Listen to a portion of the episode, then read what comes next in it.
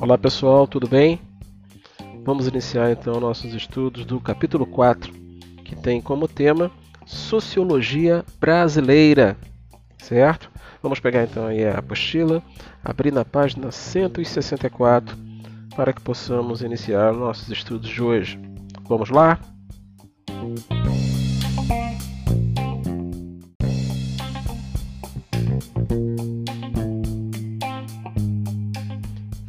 Então, pessoal, Sociologia Brasileira Introdução às concepções fundamentais da sociologia brasileira.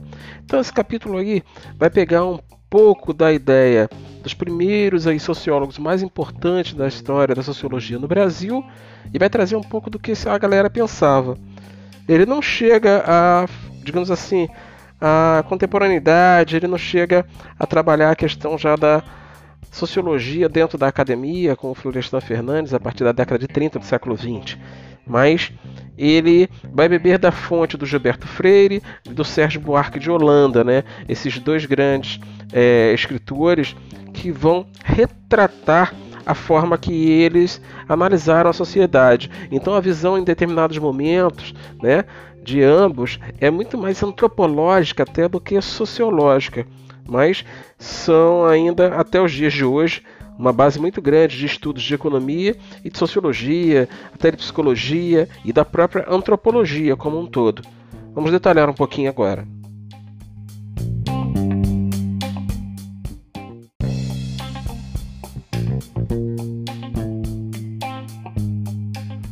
Bem, a chamada sociologia moderna brasileira é a que começa a dar frutos a partir das primeiras décadas do século XX. Isso não quer dizer que antes não havia um pensamento brasileiro sobre a realidade social. Quer dizer apenas que uma certa sociologia de caráter próprio brasileiro começa a se formar a partir das obras da sociologia, de sociologia de Gilberto Freire Sérgio, e Sérgio Buarque de Holanda, entre outros, né? Suas respectivas obras, Casa Grande, Senzala e Raízes do Brasil, são já clássicos fundamentais para compreender a formação da realidade brasileira, assim como o diagnóstico necessário para avaliar né, nossos aspectos positivos e negativos, de modo a desenvolver os primeiros é, e fazer as correções nos segundos. O texto a seguir, escrito pelo sociólogo e ex-presidente né, Fernando Henrique Cardoso, trata de um tema comum a esse pensamento sociológico brasileiro a busca pela identidade nacional. Em busca da identidade brasileira. Basicamente, o que une os autores referidos é a preocupação em analisar a formação do Brasil. Esta obsessão vem de longe, ela data do período da independência. Aparece nitidamente em José Bonifácio, quando, em vez de considerar português ou paulista, assim como aconteceu com Frei Caneca, pernambucano, passou a se considerar brasileiro e tentou compreender o que nós, brasileiros, somos, ou melhor, como fazer de todos, inclusive dos escravos, parte da mesma ação.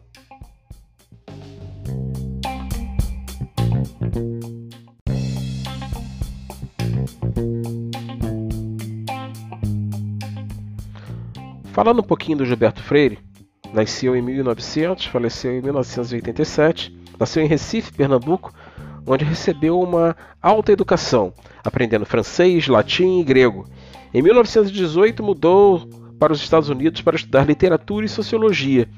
E nesse período fez uma pesquisa sobre a situação dos negros e dos mexicanos marginalizados na sociedade americana. Viajou por outros países, sobretudo da Europa, adquirindo conhecimento das principais correntes intelectuais e artísticas daquele continente, até retornar ao Brasil em 1924. Em 1928, tornou-se professor de sociologia da Escola Normal do Estado de Pernambuco. Então, de cara, a gente consegue já analisar que o perfil do nosso camarada Gilberto Freire não era um perfil da Senzala. Ele era muito mais um perfil da Casa Grande, né? Foi uma pessoa aí de família abastada que conseguiu sair do país para estudar o que ele queria. Então, a sua visão não é uma visão do, do outro lado, digamos assim, do problema. Ele é uma visão de quem está vendo o problema literalmente de camarote. vai publicar sua mais famosa obra em 33, né, o Casa Grande Senzala, e a partir dessa muitas outras, outras vieram, né? Aquele vai ter aí também muito famosa é Assobrados e Mucambos, ok? A importância de Freire está em sua inovadora metodologia científica, né? influenciado pelo antropólogo Franz Boas. Valorizava a necessidade de pesquisa empírica, detalhada, evitando grandes generalizações. Apesar dessa importante influência, ele vai desenvolver o seu próprio método, baseado que na interdisciplinaridade, isto é, estudar a realidade social usando os métodos da economia, da sociologia, da cultura e da psicologia de forma integrada. Assim, para compreender a sociedade, é preciso levar em conta, sobretudo, áreas que se influenciam umas às outras, sobretudo a natureza, a psique e a cultura. Foi é, mérito de Gilberto Freire desenvolver um método usado atualmente no mundo todo. Certo? Um dos conceitos fundamentais retirados do método de Freire é aquele por vezes chamado de luso-tropicalismo, que se refere à herança portuguesa nos brasileiros. Os portugueses já eram um povo relativamente miscigenado, na sua essência. Então, ele acredita que exatamente por eles serem um povo miscigenado, o nosso processo de colonização foi da mesma forma e não era problema. Certo? O Freire também esteve nos Estados Unidos, conforme eu falei no início. E lá ele identificou esse problema. Lá ele viu que o processo de colonização não permitia a miscigenação.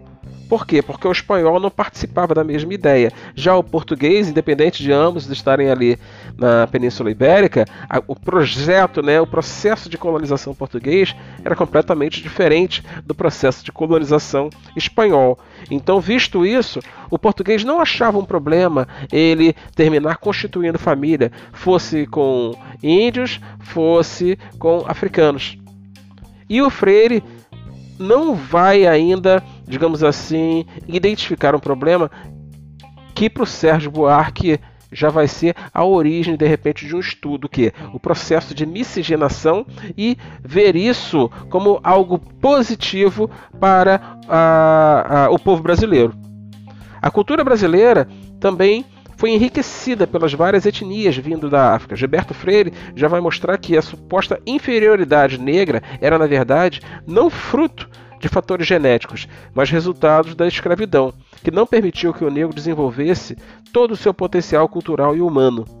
A incorporação do negro influenciou muitos hábitos e costumes. Por exemplo, as histórias dos portugueses eram contadas pelas escravas negras, que ao fazê-la introduziam elementos de suas próprias culturas. Assim, a língua passou por transformações do ponto de vista da religião.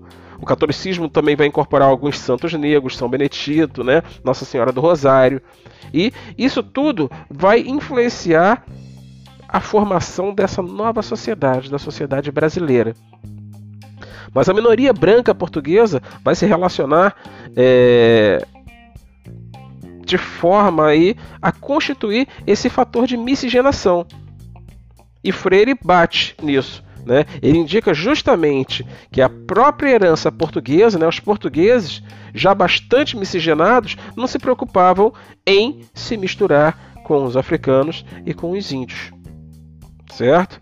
Por vezes a miscigenação é tratada por Freire como uma expressão de capacidade da cultura brasileira de realizar exatamente o equilíbrio contrário. O que seria isso? É, no caso da língua portuguesa, ela nem se entregou completamente à forma falada nas senzalas, nem se enrijeceu como os jesuítas professores na gramática gostariam. A língua nacional brasileira resulta, na verdade, da interpenetração que é o equilíbrio do contrário, de duas tendências, o que não ocorreu com o português da Europa, por exemplo, né? conforme o Freire falava. Assim, a miscigenação não apenas é um problema, na verdade, é a expressão de um fator cultural positivo do Brasil, a capacidade de equilibrar e sintetizar essas diferenças. O Brasil passa assim a ser, nessa área, sem deixar de lado os seus graves problemas, uma espécie de modelo social para as sociedades que procuravam resolver seus impasses de integração social. Porém, o Freire não sobrevive né, ao momento aí máximo que a gente vai ver é, isso acontecer.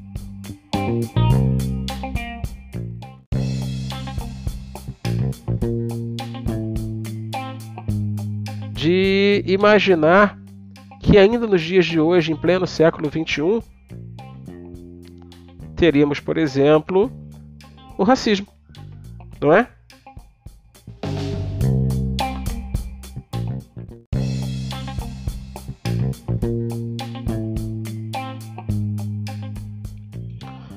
Sobre o Sérgio Buarque de Holanda, vamos falar um pouquinho desse paulista aí, né? contemporâneo ao Gilberto Freire, nasceu em 1902, faleceu em 1982.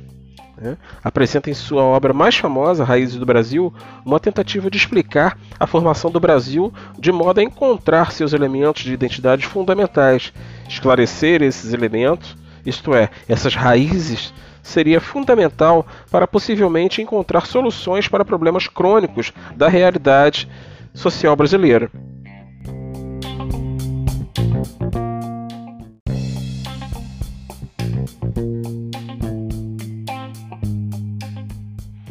O Sérgio Buarque vai ser o camarada que vai analisar exatamente essa nossa sociedade e esse nosso processo de colonização e identificar que tanto o Estado português quanto o Estado espanhol já eram estados completamente fora do comum. Né? Ele usa o termo sui generis, né? que é um termo do latim que quer dizer próprio do seu gênero, ou seja, era algo bem específico, onde ele já achava que por si só o Estado do povo ibérico como, como um todo já algo que tinha uma visão anárquica, né? Eles não eram assim completamente rígidos, como se fôssemos comparar ao Estado alemão, ao Estado francês, certo? Então, ao Estado é, inglês e por aí vai. Então ele acredita que na essência da formação do nosso Estado, desde colônia, o Brasil, digamos assim, já cresceu degringolado, né? já, já cresceu fora de forma. Então, ele busca esse tipo de explicação para é, é, justificar o nosso momento atual. Né? Por muitas vezes a gente já conversou com pessoas mais velhas e eles falam: ah, mas isso é assim desde o descobrimento. De fato, Desde o nosso descobrimento, a nossa estrutura administrativa de Estado nunca foi funcional, nunca passou pela rigidez de um Estado anglicano, certo? Toda essa cultura né, vai, vai dificultar muito essa questão do comportamento. Esses últimos é, momentos que a gente vai falar da, da, digamos assim, da criação das instituições e da criação das suas normas, buscando é, é, como referencial o Estado português, vai fazer com que a gente fique mais bagunçado ainda. Então ele vai falar que, de modo geral, a colonização brasileira foi realizada basicamente por dois tipos de posturas, dois tipos de princípios, né? O de aventureiro e o de trabalhador, do cara que veio para cá, né, para buscar o sucesso e nessa busca pelo sucesso ele vai fazer de tudo, porque ele não vai voltar mais para Portugal. Esse não era o propósito dele. Certo? Mas ao mesmo tempo, esse aventureiro ele ignora fronteiras, ele preocupa-se muito mais com o resultado do que como ele vai realizar, ou seja, falta projeto. O mundo para esse aventureiro é sempre uma oportunidade. Já o trabalhador vai enxergar direto no primeiro momento que a dificuldade a vencer e não a meta a ser alcançada. Justo diante disso, é, o Sérgio Buarque vai utilizar um pouco da sociologia weberiana, né? buscando então nesses dois aí, criando nesses dois, no aventureiro e no trabalhador, os tipos ideais, né? dentro desse conceito que o Sérgio Buarque vai trabalhar. O colonizador português, para o Sérgio Buarque, em geral, tem uma maior tendência a ser o tipo aventureiro.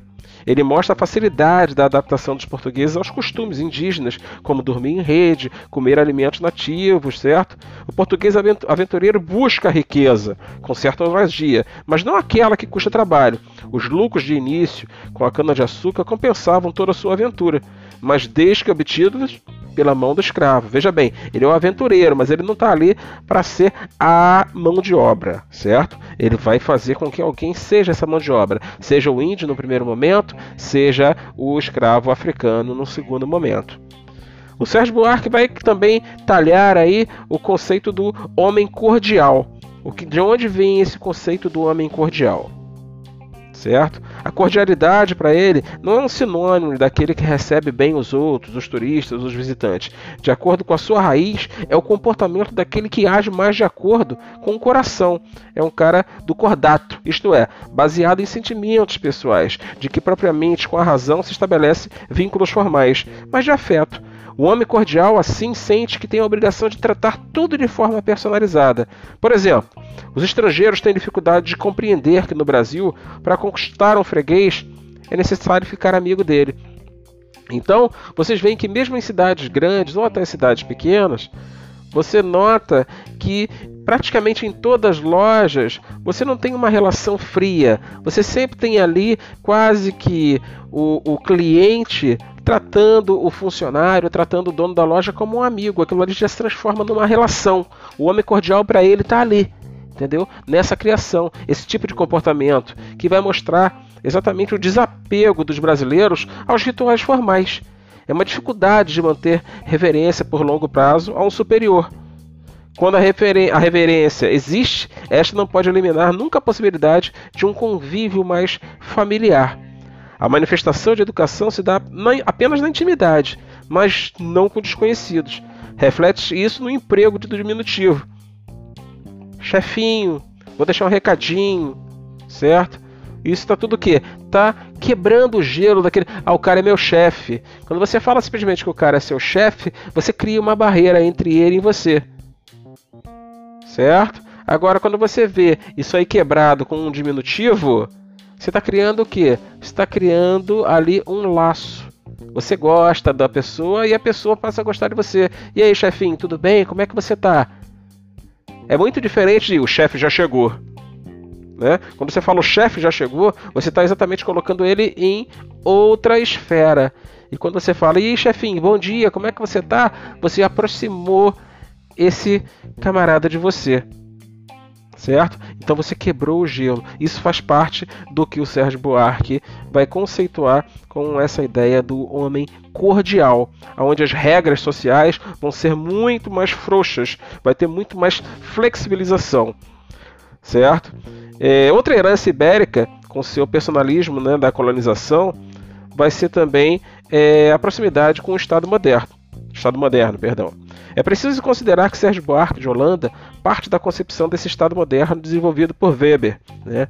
O Estado moderno é aquele que é racional, ou seja, impessoal e formal. É aquele que justamente procura diminuir o poder da personalidade para, em seu lugar, colocar um sistema que funcionaria por si mesmo, por base legal e não pessoal, bem daquela ideia de liberalismo que a gente já vem conversando há alguns, há alguns há algum período já, né? Vamos dizer há alguns anos, mas não chega isso tudo nesse papo com vocês. Mas já tem aí um bom tempo. Certo, pessoal?